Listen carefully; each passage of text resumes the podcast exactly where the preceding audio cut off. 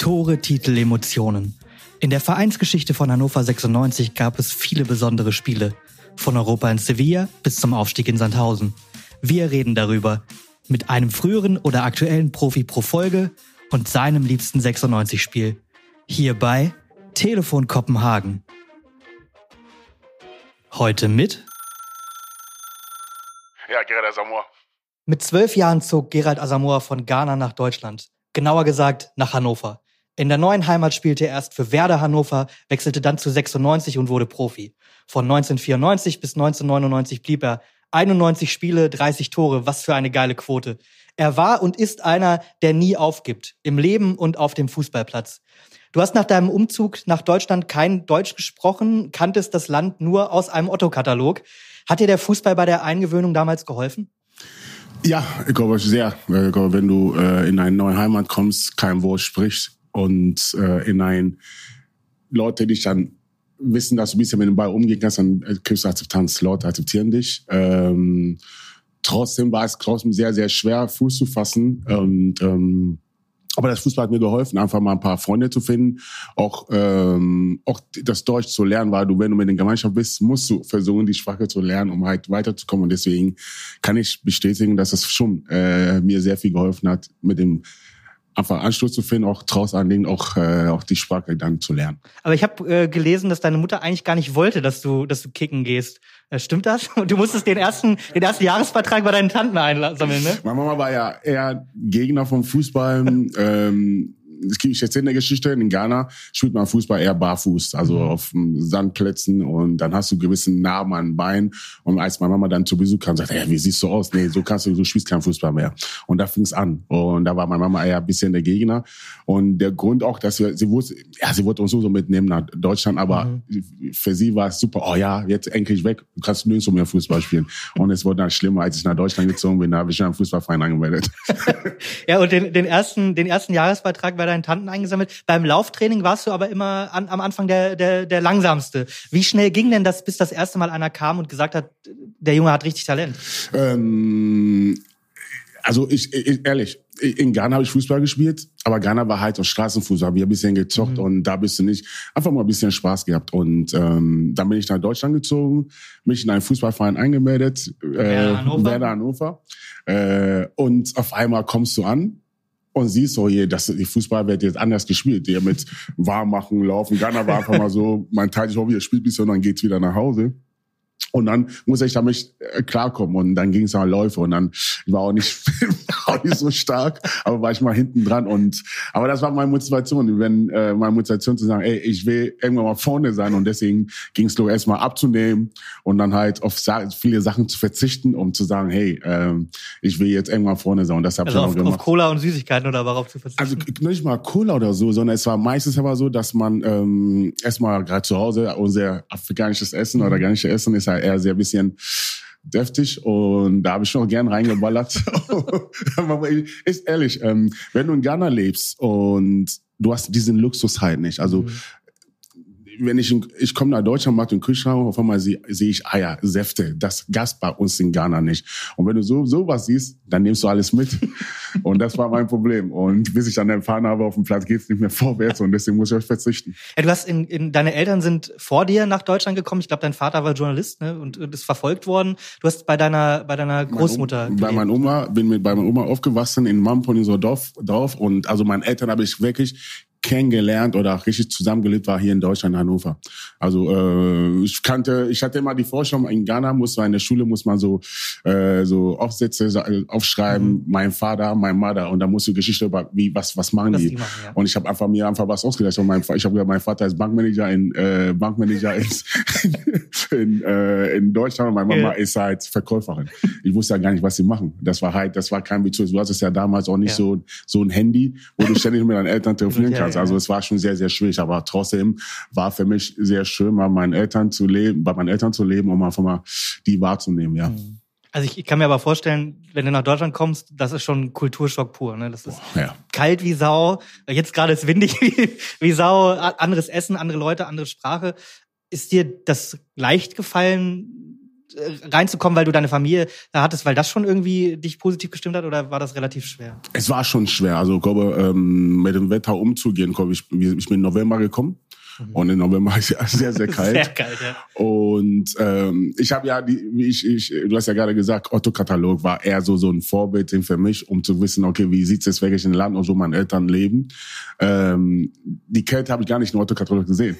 war, Aber auch nur Sonne. war nur, auch sehr schön und dann muss sagen, das war schon hart für uns auch. Mhm. Erster Schnee zu sehen, ähm, auch dann noch zum Training, zum die Kälte, Handschuhe, es war schon für mich all in Neuland. Aber trotzdem hat es Spaß gemacht, weil wenn ich dann auf dem Platz, Fußballplatz stand, hat mir einfach was, irgendwas gegeben. Deswegen war Kulturstock klar, aber trotzdem war interessant, einfach in diesem Land zu leben und mein, auch mit meinen Eltern zusammen zu leben. Das ja. war für mich das eine, eine, des Wichtigsten, weil eigentlich mal bei meinen Eltern zu leben und diese Elternliebe zu erfahren. Ja. Klar, Familie ist, ist unglaublich ja. wichtig. Mhm. Freunde auch unglaublich wichtig. Du warst in der Schule zusammen mit einem anderen 96er, mit Fabian Ernst in einer Klasse. Habt ihr damals schon irgendwie zusammengekickt? Habt ihr euch verstanden oder? Ja, er, war sogar mein Sitznachbar. Ach, tatsächlich? Farbe war derjenige, der mich wirklich bei vielen Sachen unterstützt hat. Und ähm, wir haben dann halt meist auf dem Schulhof Fußball mhm. gespielt. Ich habe auf dem Schulhof sehr, sehr viel Stress gehabt, weil es war damals Akzeptanz. Du hast eine andere Hautfarbe. Es gibt dann junge Leute, die dich an dir provozieren wollen, dass man halt auch versucht, sich zu wehren, weil ich hatte ja die deutsche Sprache gar nicht beherrscht und das, das N-Wort war immer das Ding, was man kannte. Ich habe erst das N-Wort auch erst mal in Deutschland kennengelernt. Ich kannte das gar nicht. Wenn du in Ghana lebst, ähm, kommt mir sowas gar nicht vor. Und mir wurde es erklärt, was das heißt. Und deswegen habe ich dann auf dem Schulhof schon ein paar Stress gehabt, wenn Leute dich versucht haben, dich provozieren. Und Fabe war derjenige, der mich dann halt sehr viel unterstützt hat. Fabe war derjenige, mit dem ich am meisten auf dem Schulhof viel Fußball gespielt habe. Und am Ende hat sich dann die Wege getrennt. Aber vorne sind wir mal geblieben bis dann wir wieder uns da wieder getroffen haben bei Hannover 96. Hat er dich zu 96 gelockt? Nee, gar nicht. Und das ist auch das ist auch so eine äh, Kleines Welt, so, ne? so, so eine Geschichte. Also ich hatte, meine Eltern waren halt ein bisschen streng und mhm. ich musste sehr viel zu Hause machen. Also wir hatten afrikanische Laden in, im Haushalt und in, im Haushalt. Laden, ja. Ich musste in einem Laden mithelfen und wenn ich Training hatte, war die Zeit, wo ich raus dürfte und habe dann gesagt, okay, gut, dann trainiere ich jeden Tag. Aber ich merke, ich habe äh, ich hab, ja, ich hab mit Favela war zweimal in der Woche Training, also habe dann bei der D-Jugend trainiert, da mit trainiert, dass ich irgendwie rauskomme. Ja. Und dann meinte mein Cousin, der damals bei Hannover B zweite B gespielt hat, meinte, ey, trainier doch bei uns mit. Ich so, ja, gerne. Und dann, was ist passiert? Ich bin dann Hannover gefahren, habe dann den Band verpasst und kam zu spät. Super erster Eindruck. Ja. Ich komme da hin und komme dann in ein Riede äh, und dann stehe ich da und dann versuche ich versuche gerade bin und wo kann ich hingehen? Und dann äh, kam auf einmal Volkan Arslan den ja. kannte ich von meinem Cousin. Also ey was machst du? Ja ey ich wollte bei meinem Cousin trainieren aber ich weiß also ja warte mal ich frag mal den Trainer. Vielleicht kannst du bei uns und die waren bei der RCB ah. vielleicht kannst du bei uns mittrainieren. Klar Volkan ist so Mirko Slomka war damals der Trainer. Hingegangen hat Mirko ja komm zieh dich um trainier mit. Habe mich umgezogen trainiert und auf einmal wollte der Hannover mich haben. Also aus dem Negativen ist was Positives geworden. Das ist ja, und dann, war da? Fabian Ernst war auch in der Mannschaft und das hat, hat alles gepasst. Dann. Ja, definitiv. Und du bist äh, dann auch bei 96 Profi geworden, mit 18 Jahren in der dritten Liga, mit einer überragenden Technik, schnell ein ganz wichtiger Spieler geworden. Aber wie ist das denn, wenn du als Jungprofi in so eine, in, in den alten Zeiten ja ehrlicherweise das erste Mal in so eine Kabine kommst, wo dann Typen sitzen wie Carsten Linke, wie, wie Jörg Sievers? Schon schwierig, oder? Ja, klar. Ich, mm, ich habe ja eine Bewegung gespielt, du kannst jetzt die gewissen großen Spieler ähm, und auf einmal bist du in der Kabine, sitzen alle da. Der Respekt ist einfach da. Was für uns sehr, sehr gut war, wir hatten sehr, sehr viele junge Spieler dabei. Fabian Ernst war dabei, Volkan Aslan, Alfred Schäfer, Damian Brezil, es waren sehr viele junge Spieler, die hochgezogen wurden. Otto Ado war auch dabei.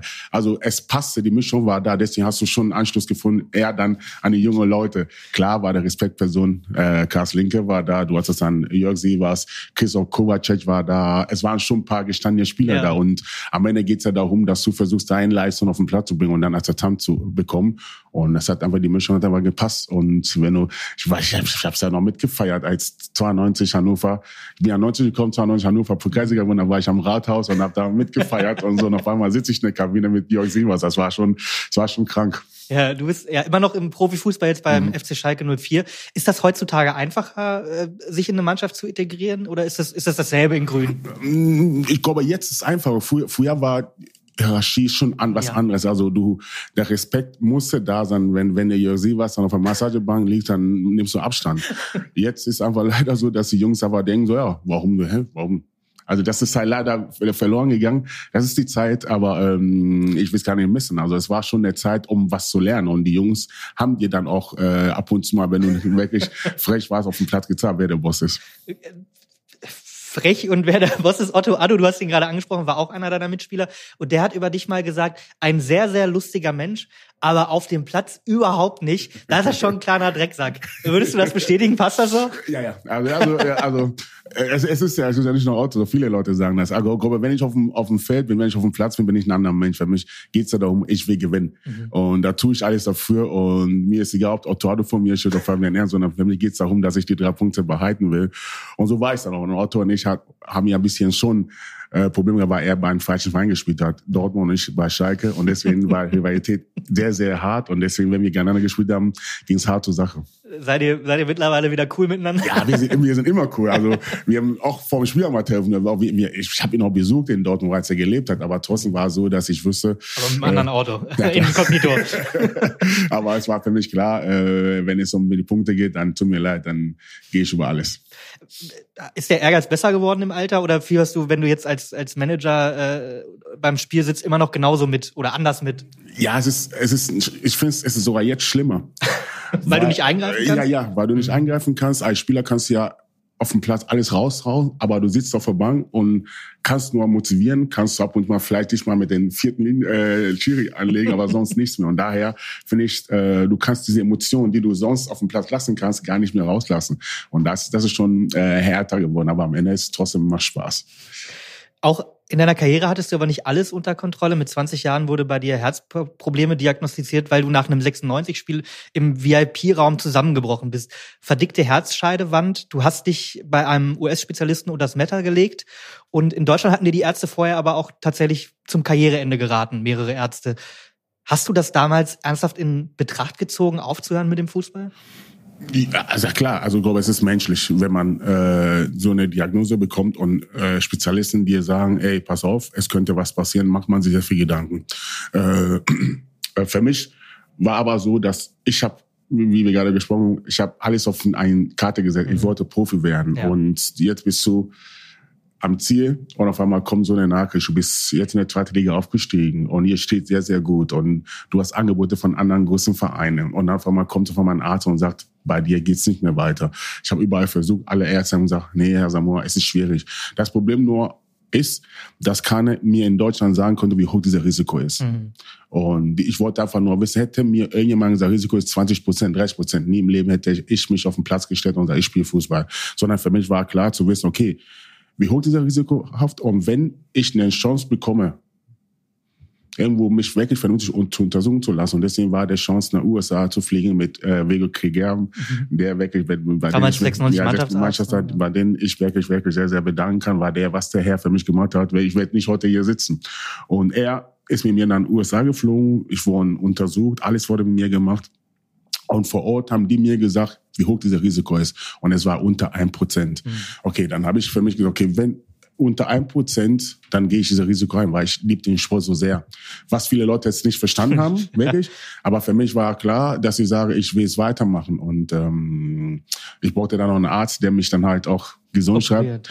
Ja. Äh, äh, Vego hat dann auch gemacht für mich. und äh, deswegen bin ich einfach den Herrn einfach sehr, sehr dankbar. Und ja. äh, ohne den hätte ich jetzt weiterspielen können. Am Ende ist das sehr gut gegangen. Natürlich. Ähm, ich habe ja auch nicht sitzen. Ich, ich habe öfter mal, öfter mal ähm, nachgedacht, ey, war das fahrlässig oder war es wie, wie aber ich für mich war es nicht frei, sondern für mich war einfach die Glaube zu sagen, ey, ich glaube an mich und ich werde an den Sachen und das Bessere an der Sache ist ja auch, dass ich im Nachhinein wusste, was ich am Herzen habe. Mhm. Ähm, danach sind ja sehr viele Spieler umgefallen, die leider verstorben sind, wo man nicht wusste, was los war und deswegen war ich sehr sehr dankbar, dass bei mir wusste, okay, am Spielfeld dann steht ein Defi. Ja. Wenn irgendwas passiert, kann ich gerettet werden. Und deswegen, aber trotzdem, es war kein einfacher Zeit für mich, äh, damit umzugehen. Auch wieder zu starten. Ja. Nach den, nach den drei, vier Monaten, wo du draußen warst, wieder zu trainieren auf dem Platz. Und wenn du müde bist, was kann, also es war eine Kopfsache. Voll, das, die DFB hat gesagt, ja. äh, wenn der Gerald Asamoah spielt, muss ein Defibrillator äh, am, am Spielfeldrand stehen das hat man doch die ganze Zeit im Hinterkopf, oder? Ja, das, das ist ja, das ist, das ist, es ist ein Kopf, äh, Kopfding, wo du äh, schaffen musst, äh, ab, äh, ab oder zu, zu verdrängen, weil mhm. du gehst auf den Platz, wenn du müde bist, boah, kann jetzt irgendwas passieren. Und sogar meine Mitmenschen um mich rum haben auch diesen äh, ja, diese Gefühl gehabt, ja. wenn alle, ich, ich, ich werde nie vergessen, bei meinem ersten Spiel, wo ich wieder kam, das war gegen KS, KSU, wo ich eingewechselt. Mhm. Und der 20 Minuten gewechselt, eingewechselt, habe gespielt und nach dem Spiel war ich einfach müde, habe mich einfach auf, auf, dem, auf dem Rasen gelegt, einfach so. Auf einmal standen alle um mich rum, weil die alle dachten, es ist irgendwas in meinem Herzen. Ja. Und das war halt für uns alle nicht einfach, auch für meine Eltern. Für, für uns alle war es nicht einfach, aber trotzdem bin ich aber trotzdem dankbar, dass diese Defi da war, um zu wissen, wenn der äh, Worst Case eintritt, dass ne? äh, ich geholfen werden kann. Ja. Mhm. Du hast 2007 die Gerald Asamoah Stiftung für herzkranke Kinder äh, gegründet. Wie engagiert euch genau? Ja, wir versuchen, äh, also mal, ich sag's ja, ich will Kinder das Lachen zurückgeben. Glaube, wenn ähm, jemand eine Chance hat, was zu geben, dann bin ich es, weil ich bin sehr, sehr dankbar, dass ich trotz mein Herzfillers was aus meinem Leben machen können. Und ich will diesen Mut die Kinder auch geben. Je aus jedem Kinder kann irgendwas werden. Und wir versuchen Kinder, die äh, einfach zu operieren aus anderen, aus allem, aller Welt. Wir geben die Kinder alles, was wir können. Das ist ja das, was wir machen. Ich glaube, ähm, ein Kind beispielsweise aus Nigeria oder aus äh, Kosovo herzuholen und zu operieren und dann am nächsten Tag das Kind am, Krankenbett, am Krankenbett zu besuchen, es gibt nicht schon und das ist halt das, was wir machen. Und das ist, äh, ich bin einfach dankbar, dankbar durch die Geschichte, was mir äh, äh, widerfahren ist, kam ich auf eine Idee, eine Stiftung zu gründen. Und daher äh, macht es mich einfach sehr, sehr stolz, erfüllt mich sehr, sehr, wenn wir Kinder äh, das Lachen zurückgeben können. Ja, ist ja auch nachhaltig, also wenn du eine Stiftung hast, die 15, 16 Jahre jetzt schon existiert, das ist ja schon ein klares Zeichen. Ähm, engagierst du dich eigentlich auch in Ghana? Ist da der Draht noch relativ eng? Ja klar, ähm, bin oft in Ghana, habe äh, ein paar Geschäfte auch in Ghana, was ich da mit habe. Wir waren, ich war jetzt vor kurzem mit meinen ganzen äh, Beiräten, Vorstände waren wir in Ghana, weil wir vor Ort eine große Sache ob, äh, planen für die Stiftung bezüglich vor Ort auch Kinder zu operieren, weil man, wenn man überlegt, wenn du ein Kind jetzt nach Deutschland bringst, hier zu operieren, kostet es am Ende das heißt fast 35.000, 40.000. Und vor Ort könntest du für so ein OP 6.000, 7.000 ein Kind dafür operieren. Deswegen macht es einfach Sinn, vor Ort dann das Ding zu machen. Das ist halt das, was wir machen. Und wir wollen kriegen Erste, die ehrenamtlich darüber fliegen und dann für die Kinder operieren. Und das ist halt, was wir vorhaben. Klasse, klasse für die Infrastruktur, wirklich mhm. super. Ähm, ist nicht ganz so einfach, aber zurück zum Fußball. Du bist mit 21 zu Schalke in die Bundesliga gewechselt. Pokalsieger Europa, die meisten internationalen Einsätze für den FC Schalke mit 63. Was fühlt sich denn mehr nach Heimat an? Hannover oder Gelsenkirchen?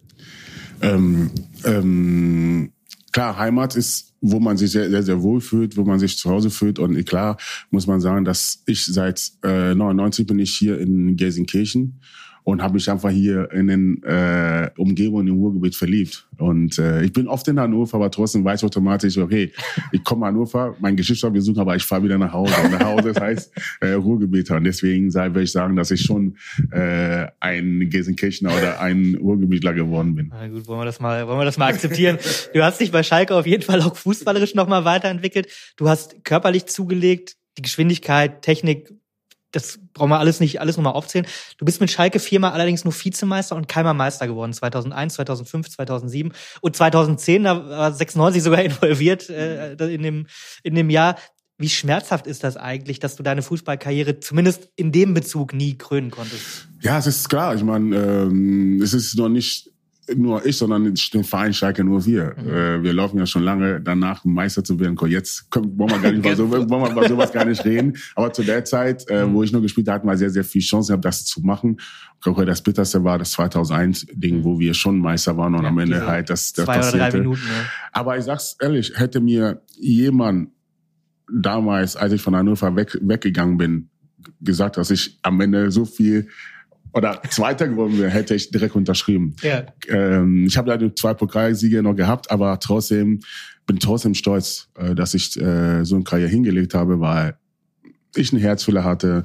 Ich kam aus Ghana, der kleine Gereit und am Ende hat der kleine Gereit auch paar Länderspiele noch gemacht und daher sage ich, ähm, wenn ich eine Chance habe, weil hätte, dass ob ich das normal machen würde, ich direkt unterschreiben, weil das mhm. einfach einmalig war, was ich einfach in meinem Leben erreicht habe. ein paar Länderspiele ist äh, leicht Untertreibung, fast fast 50. in Gelsenkirchen bist du Nationalspieler geworden. Ähm, du hast dich nach deiner Einbürgerung 2001 für Deutschland gegen Ghana entschieden. Wie gesagt, fast 50 Länderspiele. Vor deinem ersten Einsatz fürs deutsche Nationalteam sind dir die Tränen gelaufen. Weißt du noch, was du damals empfunden hast? Ähm, es mag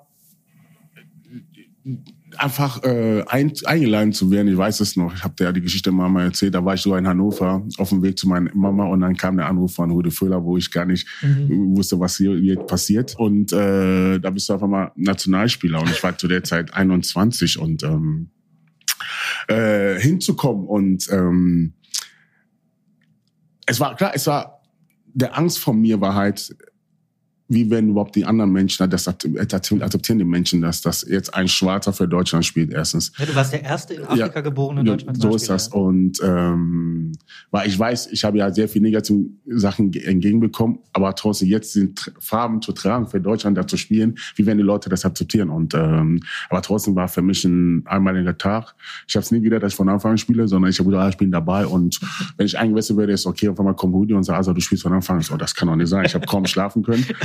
Aber es war einfach einmalig und ähm, mit Emotionen muss man umgehen können. Aber es war für mich einfach da zu stehen und dass du machst jetzt auf einmal dann mit 21 machst dann erste Länderspiel war war unfassbar. Du, du, sagst, du hast kaum schlafen können. Bist du grundsätzlich ein, äh, ein Spieler, der, der, der sehr nervös ist, oder war das jetzt explizit bei dem Spiel? Weiß ich, war das war für mich was war über, über, über alles. Weil ja. ich glaube, du hast, ich habe ja, klar, man, man freut sich irgendwann mal, man hat schlechte Ziele. Ich will Profi werden, klar. Dann hast du es geschafft mit Hannover. Dann sagst du so, okay, ich will mal vielleicht in der Bundesliga, erste Liga mal spielen. Dann auf einmal spielst du für Schalke 04. Vielleicht will ich schon mal ein Tor machen. Vielleicht hast, dann hast du da ein Tor gemacht. Und dann auf einmal andere, sagst du, okay, jetzt könnte vielleicht, wenn du, pff, das Größte wäre ja vielleicht Nationalspieler. Ja. Aber ich glaube, das passiert auf einmal passiert das auch. Also und dann ging es so weiter und deswegen sage ich einfach, dass ähm, das Unerwartete einfach dich einfach trifft und äh, du einfach den Moment einfach leider zu wenig genießt. Mhm. Und aber trotzdem sage ich es ja einfach einmalig einfach da auch zu spielen und dann, dann das stimmt, da, da, non, non, Tor zu schießen, das war also dann kannst du dir vorstellen, äh, dass man man ist nervös, äh, wenn man länger im Geschäft ist, ab und zu mal kommt man mit diesem Druck klar, aber wenn du für Deutschland spielst, ein erstes Spiel, alle, ganz Deutschland schaut dich zu, dann hast, bist du nervös und das war einfach so, dass du einfach nicht einfach locker einfach dich hinlegen kannst und sagst, okay, jetzt schlafe ich und ist vorbei. Du hast in der, in der sehr tollen Amazon-Doku äh, Schwarze Adler auch mal erzählt, dass du diesem, dass du Deutschland was zurückgeben wolltest, weil du diesem Land sehr viel zu verdanken hast und dass du sehr stolz warst auf, auf dieses, auf jedes einzelne Spiel. Stolz kannst natürlich auch darauf sein, dass du Vize-Weltmeister bist. Im WM-Finale 2002 äh, gestanden. Das schmerzhafte 0-2 gegen Brasilien war das mit dem Torwartfehler von Oli Kahn, der ansonsten ein sensationelles Turnier gespielt hat. Bist du zuerst mal stolz oder bist du da auch eher traurig, dass es nicht mit dem Titel geklappt hat? Ich bin erstmal stolz, also, dass ich bei der WM dabei war. Klar, Finale, glaube äh, jetzt wissen viele noch nicht, aber ach, du hast bei der WM gespielt. Jetzt mhm. so die Spieler wissen es noch. Ähm, klar, wenn man im Finale will, man gewinnen. Und klar äh, hätte ich äh, mich gefreut, hätten wir da damals einen äh, Weltmeister geholt, oder wenn wir Weltmeister geworden. Aber am Ende sage ich einfach, das ist eine Erfahrung, die ich, die ich gesammelt habe, die kann mir kein Mensch wegnehmen. Und daher gehe nehme ich daraus immer das Positive mit. Klar, wir verlieren, aber trotzdem äh, ist also das Leben geht weiter. Aber trotzdem ähm, hat das schon im Moment irgendwas mit dir gemacht. Es war schon hart. Es war schon hart zu wissen. Und ich war zu der Zeit 22 und habe gedacht, ach, vielleicht, vielleicht wäre ich irgendwann noch Weltmeister. Jetzt ist heute hier und war, war nicht mal Weltmeister. weißt? Und deswegen sage ich, es war eine schöne Zeit, aber wie gesagt, ähm, die man aber auch nicht äh, so vergessen wird. Hm, vier Jahre später warst du auch nochmal dabei. Ähm, beim Sommermärchen 2006, da warst du Kabinen-DJ. An sich alles nicht so eine schlechte Karriere auf jeden Fall. Die hast du dann 2015 beendet, hier auch nochmal mit einem Abschiedsspiel vor mehr als 60.000 Fans auf Schalke. Aber du bist dem Verein erhalten geblieben. Du warst Trainer im Nachwuchs, Vereinsbotschafter, U23-Manager und jetzt bist du Leiter des Lizenzbereichs, also der, der Profis. Was macht man da eigentlich genau? Ja, das ist ja alles die Frage. man macht sehr, sehr viel. Es ist halt, ähm, du bist Leiter, du hast ja so viel äh, Bereichen, die du halt arbeiten musst, wo du halt zuständig bist. Du hast ja die ganzen Physios, die da sind. Du hast die Zeugwarten, du hast den Teammanagement. Du bist dann auch für den Trainer dann auch mit den ganzen Sachen äh, zu diskutieren. Also ich versuche mit meiner Aufgabe, klar, mein, mein Team so viel Energie rausholen, das was wir die Jungs geben können. Erstens. Zweitens versuche ich, ähm, den Trainer den Rücken freizuhalten, dass er einfach vernünftig in den Tag arbeiten kann. Und das, ist, unser, ja, und das ist ja unser, das ist meine Aufgabe. Und äh, die ganzen Themen liegen bei mir. Ich versuche das alles so zu, äh, zu filtern, zu sagen, okay, damit gehe ich zum Trainer, damit mache ich da, damit mache ich mich Sportvorstand. Und das ist halt die Sachen, die dann auf, auf den Tisch liegen. Und das ist halt, was ich mache. Macht dir Management mehr Spaß oder hast du Ambitionen, nochmal selber irgendwann Trainer zu machen? Hast du ja früher mal. Ja, ähm, ich, also ich finde schon, das, was ich gerade mache, mir sehr, sehr viel, viel Spaß macht. Klar hat man auch äh, das Ziel, irgendwann selber zu gestalten. Gestalten heißt automatisch dann halt nicht mehr Leiter der Lizenz, sondern vielleicht Sportdirektor, wo du einfach sagst, okay, meine Vision, wie ich die Fußball sehe, wie kann ich das umsetzen? Und das ist halt das, äh, wonach ich strebe und das ist auch das, was ich irgendwann mal machen will. Und daher gehe ich dafür. Hm. Jetzt muss man natürlich auch ehrlicherweise sagen, so, so richtig geil läuft's aktuell nicht mit mhm. Schalke.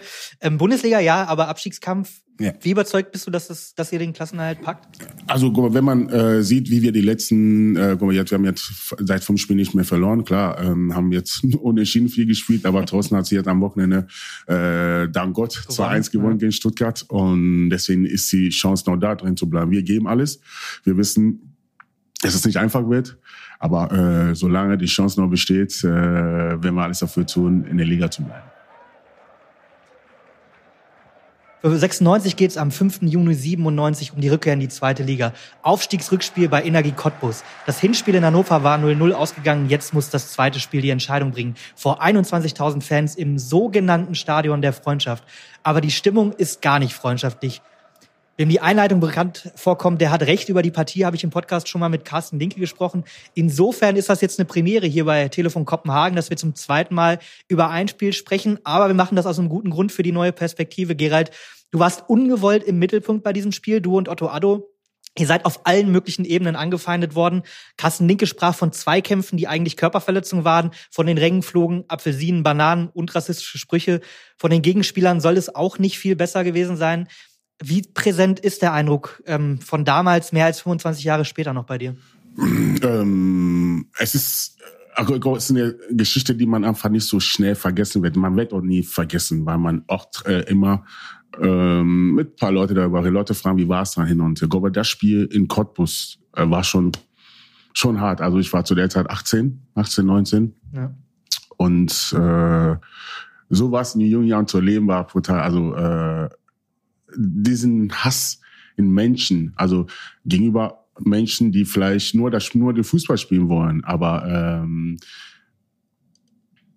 dadurch, dass wir vielleicht anders aussahen, wurden wir wirklich, ähm, boah, es war schon hart. Es war hart, äh, damit umzugehen. Man, man, man hat versucht, sich auf das Spiel zu konzentrieren, aber du hast ja auf dem Platz auch von gewissen Mitspielern Sachen äh, gehört bekommen, was schon, es, ich muss sagen, es hat mich wirklich gestärkt. Immer jünger und sowas, es hat mich wirklich, ich hab's, das kann doch nicht sein. Und ähm, wie wie du sagst, wie Carsten gesagt, es war, also für uns war es noch schlimmer, noch schlimmer, äh, zu wissen, dass du hier gar nicht gewollt bist, dass du hier, du bist einfach schnell weg.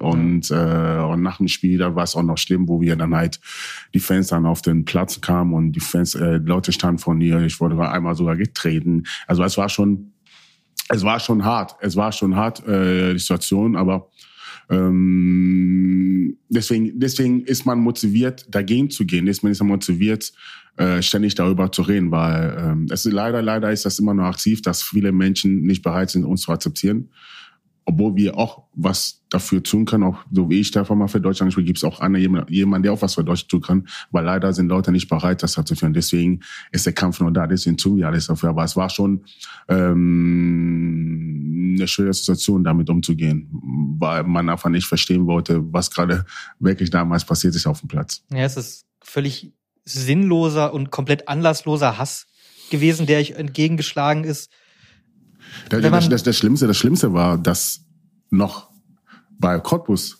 ein schwarzer Spieler noch da war. Mhm. Aber der war nicht, der war nicht im Kader, aber der war ein Spieler dann. Ich habe so, wie schaffst du es hier? Wie, kann, wie kannst du hier spielen? Und das war so, also,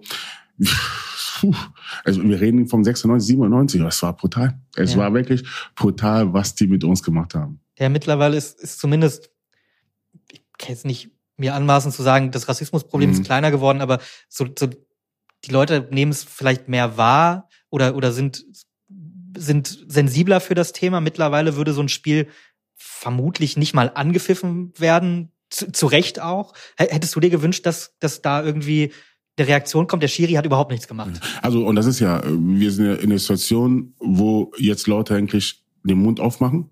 Früher war es, glaube hätte ich meinen Mund, ich, hätte ich meinen Mund, ja, was, was will der denn? Hm. So, so war es leider so sogar keine Chance hattest, da Mund aufzumachen. Hm. Weil wir wurden gepolt, ja, es ist halt so. Aber jetzt merkst du aber, dass Leute eigentlich den Mund auf meine Entwicklung ist stattgefunden, Leute denken, weiter und wissen, dass wir alle gleich sind. Und die Leute, die leider immer noch so denken, sind einfach zurückgeblieben. Und deswegen, deswegen, deswegen äh, kämpfen wir weiter. Aber ähm, klar hätte man es gewünscht, zu sagen, da vielleicht mal ein Zeichen zu setzen, dass man sagt, okay, das Spiel wird abgebrochen, die Punkte gehen dahin. Aber leider war es einfach so, dass man leider, leider wieder weggeschaut hat und einfach, ähm, einfach weiter, weiterlaufen gelassen hat. Ja es gab, dieses Spiel hatte irgendwie zwei Realitäten. Siebte, elfte, zwölfte Minute. Mhm. Detlef Irgang macht ein fantastisches Spiel für Cottbus, spielt 96 ziemlich schwindelig. Das war die eine Realität des Spiels. Eine bissige, eine willige Cottbuser Mannschaft. Die andere Realität wurde dann spätestens in der 16. Minute auch nochmal sehr deutlich. Jens Melzig sieht gelb für einen Ellenbogenschlag gegen dich. Mhm. Das ist nicht rot, ist, ist kann man jetzt auf der einen Seite für ihn ziemliches Glück, auf der anderen Seite ziemlich lächerlich. Er beschwert sich trotzdem. Es gibt eine Rudelbildung. Mhm. Die Cottbuser Spieler stehen um den Schiri rum. War da schon klar für dich, okay, das wird hier richtig übel, auch auf dem Platz? Also für mich war schon klar nach dem Hinspiel, weil wir das Hinspiel, die Spieler von Cottbus rausgeflogen ist durch mich, weil er mich gefault hat und er gelb-rot bekommen hat. Und für mich war klar, dass die heiß auf mich sind in mhm. Cottbus, äh, auch auf Otto, weil die wussten schon, dass wir auch schon die Spieler, die das Spiel entscheiden könnten und deswegen haben die versucht, uns einfach kaputt zu machen.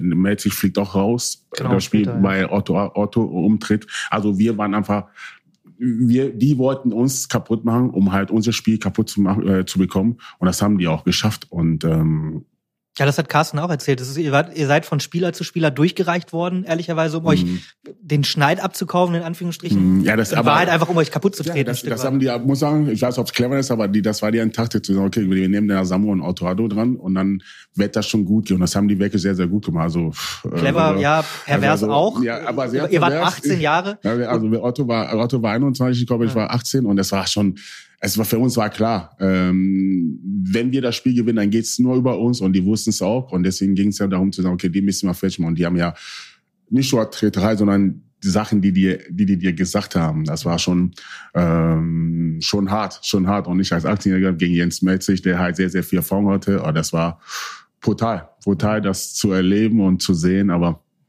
so ist das Leben. Und äh, danach ging es weiter. Trotzdem. Ja, aber daran nicht zu zerbrechen als 18-Jähriger. Mm. Also ich, wenn ich mich jetzt zurückerinnere, als ich 18 war, da hätte man mir wahrscheinlich deutlich weniger schlimme Sachen sagen können. Und ich hätte mich, äh, ich, ich hätte da überhaupt nichts mehr an Leistung bringen. Hast, hat, du hast gesagt, du warst immer sehr ehrgeizig und hast, hast du das so auch so ein bisschen als, als Push genommen oder, ja. oder wie kann man, kann man das wegschalten? Eigentlich nicht, ne? Ich habe ich hab versucht äh, wegzuschalten. Wenn ich in meinem Tunnel bin und meinem Fußball spiele, schalte ich sehr viel ab. Aber diese Hass konnte es nicht mehr. Also ähm, ich war wirklich auch glücklich und froh, als ich dann raus bin. Mhm. Weil, ähm, glaube ich, wurde dann irgendwann, glaube ich, 70 oder irgendwann ausgewechselt, glaube ich. Ähm, es war einfach, es war brutal. Also es war das, was mit zwischen mit uns gemacht haben, ähm, war es nicht für ein Aktivieren war schon, es war schon krass damit umzugehen und ähm, äh, ich war einfach froh aus diesem Stadion raus und wirklich, ich muss sagen, ich war danach ein paar Mal da und die waren, waren netter zu mir. Da war ich Nationalspieler schon und so. Aber ähm, es war einfach Hass pur. Hass pur. Äh, es ist ja noch vieles passiert. Die haben ja den Friedrich ist ausgegangen genau. während des Spiels, wo wir wirklich in, am, am Tod Frage ich dich gleich noch, du das also, also, also, es war halt, es ist sehr, sehr viel. Also es war, es war ein, ostdeutsche äh, äh, Schlager, jeder. Also es war schon äh, hart, da, äh, dieses Spiel und glaube, die haben alles daran angesetzt, unbedingt aufzusteigen. Ja, äh, es ging also mit einem 0-1 äh, in die Pause in der 38. Minute. Thomas Hossmann schießt einen Freistoß in die Mauer. Ähm, Niklas Weiland lenkt ihn mit dem Oberschenkel maximal unglücklich ins eigene Tor. Warst du damals als junger Spieler in diesem Umfeld dann schon so gefestigt, dass das einfach auch das einfach wegstecken konntest? Oder hat man da schon nochmal gedacht, so ach du Scheiße?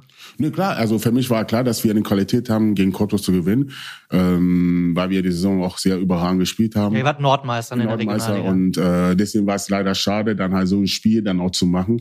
Aber trotzdem wussten wir schon, äh, dass wir das Spiel noch gewinnen können. Und so sind wir auch äh, dann auch rangegangen.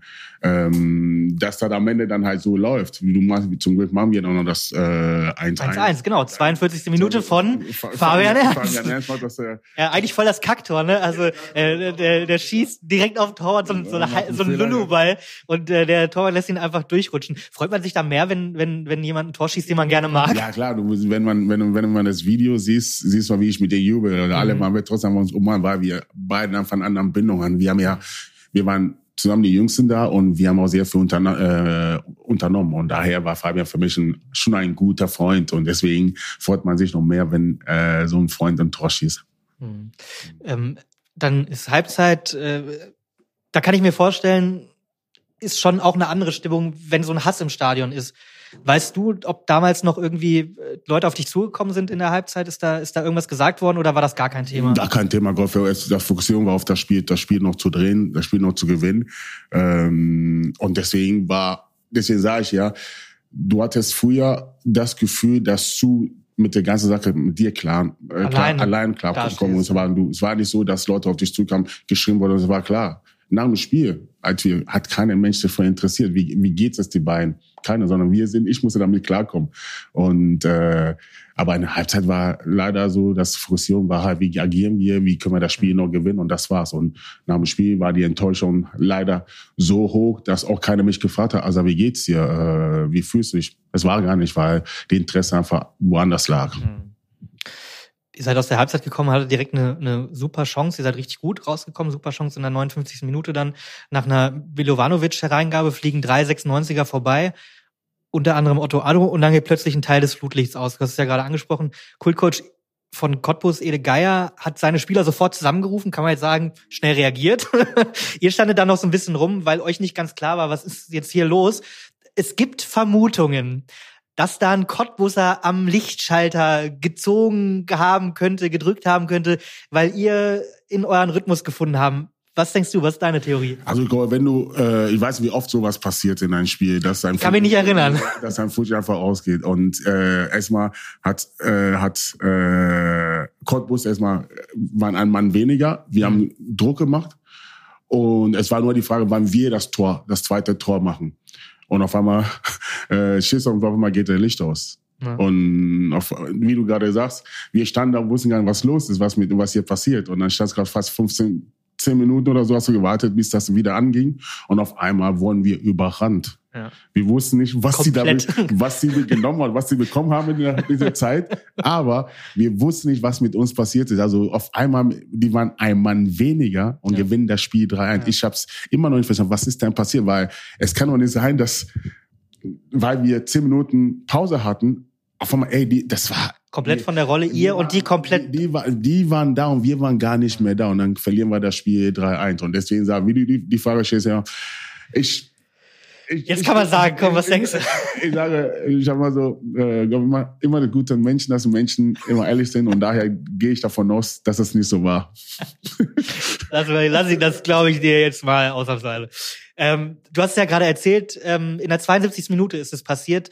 Äh, wieder meldet sich, benimmt sich daneben. Diesmal hat er Otto Addo getreten, das gibt völlig zu Recht gelb-rot, mhm. also kann man auch ehrlicherweise drüber nachdenken, glattrot, aber egal. Äh, die Cottbuser Spieler reden, regen sich trotzdem ja. wieder auf und wieder alle laufen die alle auf den Schiri. Georg Daden, zerren an dem, der Schiedsrichter wirkt komplett eingeschüchtert, wenn meiner, meiner Einschätzung nach, hat dann auch davor und danach ohnehin sehr, sehr, sehr viel durchgehen lassen. Du warst bei vielen dieser Szenen im Mittelpunkt leider nicht nur von den Rängen, eben auch von den Cottbuser Spielern sind rassistische Beleidigungen gekommen. Das hat mir Carsten Linke auch erzählt. Wir hören mal ganz kurz rein, wie der Fußballgott das beschreibt. Die Cottbusser wollten ja nur Gerald und Otto, wie man so schön sagt, den Schneid abkaufen und haben äh, letztendlich nicht damit gerechnet, dass es äh, äh, nicht nur zwei äh, außergewöhnliche Spieler sind, sondern auch zwei außergewöhnliche Persönlichkeiten, die an dem Tag eben auch die richtige Antwort auf den Platz geben wollten. Und äh, Otto und Gerald hat man äh, sind, glaube ich, im Laufe der Saison immer mal wieder getreten worden äh, und äh, sie haben sich davon nie beeindrucken lassen, äh, dass aber eine ganze Mannschaft Hetzjagd macht und äh, quasi die Spieler von einem zum anderen durchgereicht werden, um ihm als nächster umzuhauen äh, und dann noch eine rassistische Beleidigung hinterher. Äh, also es kam nicht nur von den Rängen diese diese rassistischen Beleidigung, sondern auch von den, von den Cottbuser Spielern? Das kam auch von den Cottbuser Spielern. Also da äh, will ich gar nicht alle, äh, aber äh, das war immer wieder der Fall, dass sie äh, ausfallend geworden sind und äh, ich äh, wiederhole das jetzt hier nicht. War das vielleicht sogar das Schlimmste, dass es in einem sportlichen Kontext dann eben auch so, so, ja, wie soll man sagen, also krass bescheuert, einfach, einfach die Leute so blind euch durchbeleidigen? Ich glaube, die hat nicht einfach vorgehabt, uns einfach kaputt zu machen. Ist egal wie. Körperlich und emotional. Emotional. Und, und das ist halt der Weg, was sie äh, gemacht haben. Und die haben auch damit auch ihr Ziel erreicht, sind aufgestiegen. Ähm, aber, Zu welchem ähm, Preis? Ja, aber das ist ja, die waren bereit, alles zu führen. Und es war aber so, was der Carsten sagt, das ist einfach, emotional haben die uns richtig äh, kaputt, wirklich kaputt gemacht. War das, ähm, ich lebte in meinem heiler Welt in Hannover, äh, war akzeptiert von meinen Leuten und dann kommst du in einen Ort, wo du einfach denkst, was passiert hier gerade auf dem Platz und du bist ja nur hier, um einfach das Sport zu spielen, was du einfach liebst. Und aber es gab Menschen einfach, die einfach da waren, um dich einfach kaputt zu machen, um dich einfach emotional sagen, bitte hilf mir hier raus. Und es war dann auch so, dass ich irgendwann gesagt, boah, wann ist das endlich vorbei? Und äh, ich habe mich dagegen gewehrt, ich habe alles dafür getan, irgendwann aber bist du einfach machtlos und ähm, Irgendwann ist die Kraft quasi dann weg. hast du gar und deswegen war es für mich ähm, es war nicht einfach, es war nicht einfach, es war auch für, mich nicht einfach, nach dem Spiel im, im, Bus zu sitzen und zu wissen, ey, was ist hier gerade mit mir passiert? Mhm. Und das, das Carsten sagt, äh, glaube, ähm, es hat sich auch gar keiner gefragt. Ich war, ich war 18, hat mich auch keiner, keiner gefragt, Gerhard, wie geht's dir? Also, sondern es war einfach so, dass du damit klarkommen müsstest äh, mit deinen eigenen Problemen. Weil, ich glaube, der Verein Hannover hat dann anderen Probleme, weil wir leider wieder nicht aufgeschafft haben, aufzusteigen.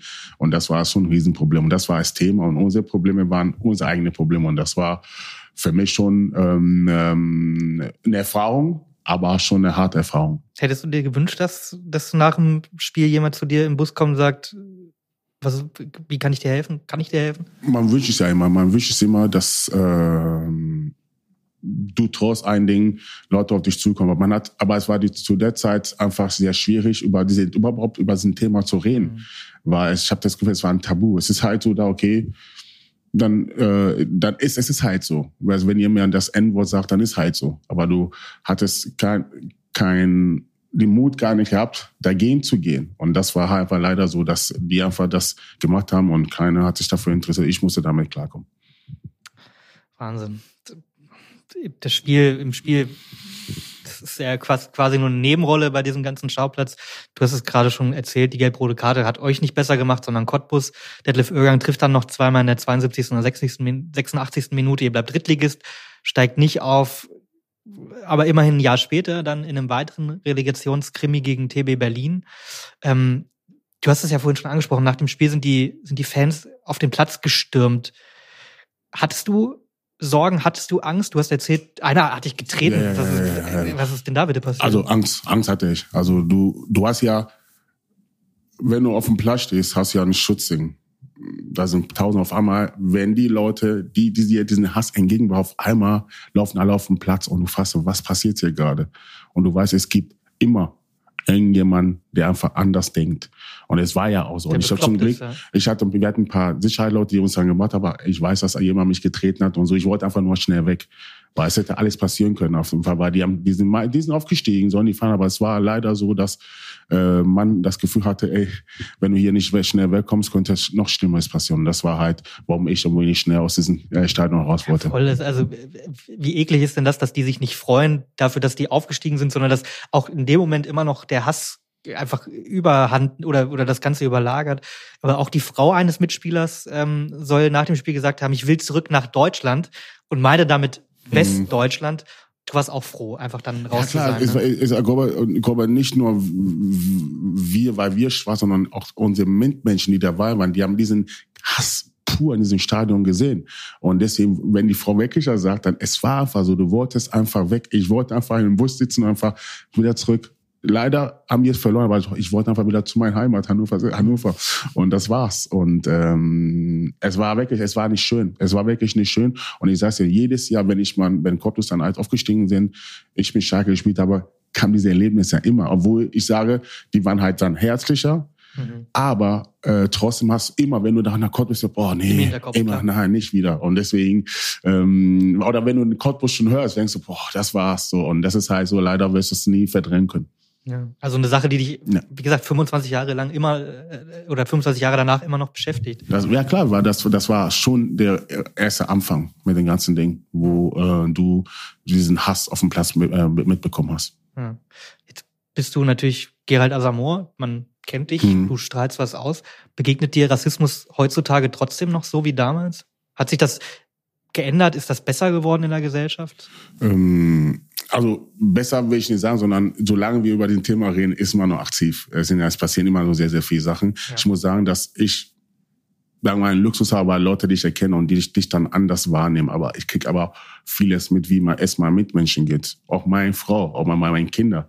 Und das sind Sachen, die für mich ja sehr, sehr schade, dass man sagt, okay, oh, der Samoa kann ich anders machen, aber der andere nicht. Und das ist halt, was mich ja sehr, sehr traurig macht und mich enttäuscht. Und deswegen sage ich, äh, solange wir heute noch, darüber sind, Thematik reden, ist das sehr, sehr aktiv noch unter uns. Wie kann man das seinen Kindern erklären, dass, wenn, dass es so ein Scheiß wie Rassismus in 2023 noch gibt und das auch noch an der Tagesordnung ist? Ähm, ja, ich versuche einfach mit meinen Kindern offen darüber Sachen zu reden. Äh, die hören auch sehr viele Interviews von mir und Sachen, die ich dann auch preisgebe. Die kriegen sehr, sehr viel mit. Was mich aber ähm, sehr, sehr positiv stimmt, ist einfach, dass meine Kinder auch anderen weiße Freunde haben, die meine Kinder akzeptieren wenn ich nach Hause komme und sie beste Freundin von meinen kleinen, meine jüngste Tochter und die spielen da und machen ihren TikTok-Dinger, da frage ich mich, wann entsteht bei so ein Kind diese Umwandel zu sagen, ich, jetzt fange ich an, den Person zu hassen, weil der oder die einen anderen Glaube hat oder äh, anderen Geschlecht liebt oder wer schwarz hin und her. Wann entsteht sowas? Und das ist halt die Frage, die ich mir ständig stelle, weil wenn ich die beiden sehe, wie die spielen und da am Rumlachen, am Umarmen hin und her, ist so das, ist das, das, was wir wollen. Aber warum schaffen wir älteren Leuten nicht so zu denken wie die Kinder? Und das ist halt das Problem, dass äh, wir oder die meisten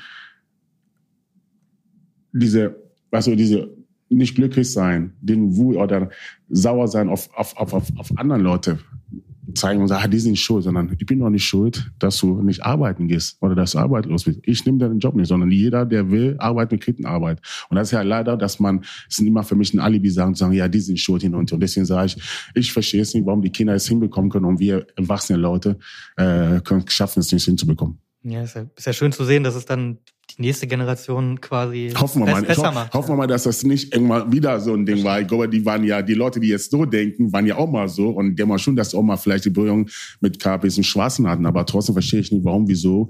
Ich weiß ja Leute, die sagen, ja, aber ich, sag, ich weiß es. es aber also du bist ja aber nicht so wie die.